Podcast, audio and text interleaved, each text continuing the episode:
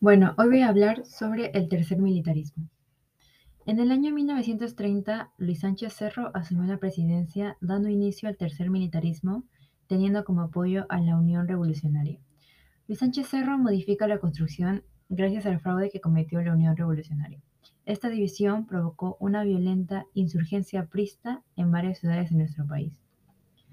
Este gobierno de facto surgió tras la caída del gobierno de Augusto B. Leguía, más conocido como el Onceño, en la que Sánchez Cerro tuvo un papel protagónico encabezando un pronunciamiento en Arequipa, mientras que en Lima se formó otra junta militar. Por otro lado, su gobierno tuvo rechazo por parte de la población indígena. Él estimuló la actividad agrícola a través de las obras de irrigación. Luis Sánchez Cerro tuvo que renunciar a la presidencia debido a que alguien lo denunció por dicho fraude.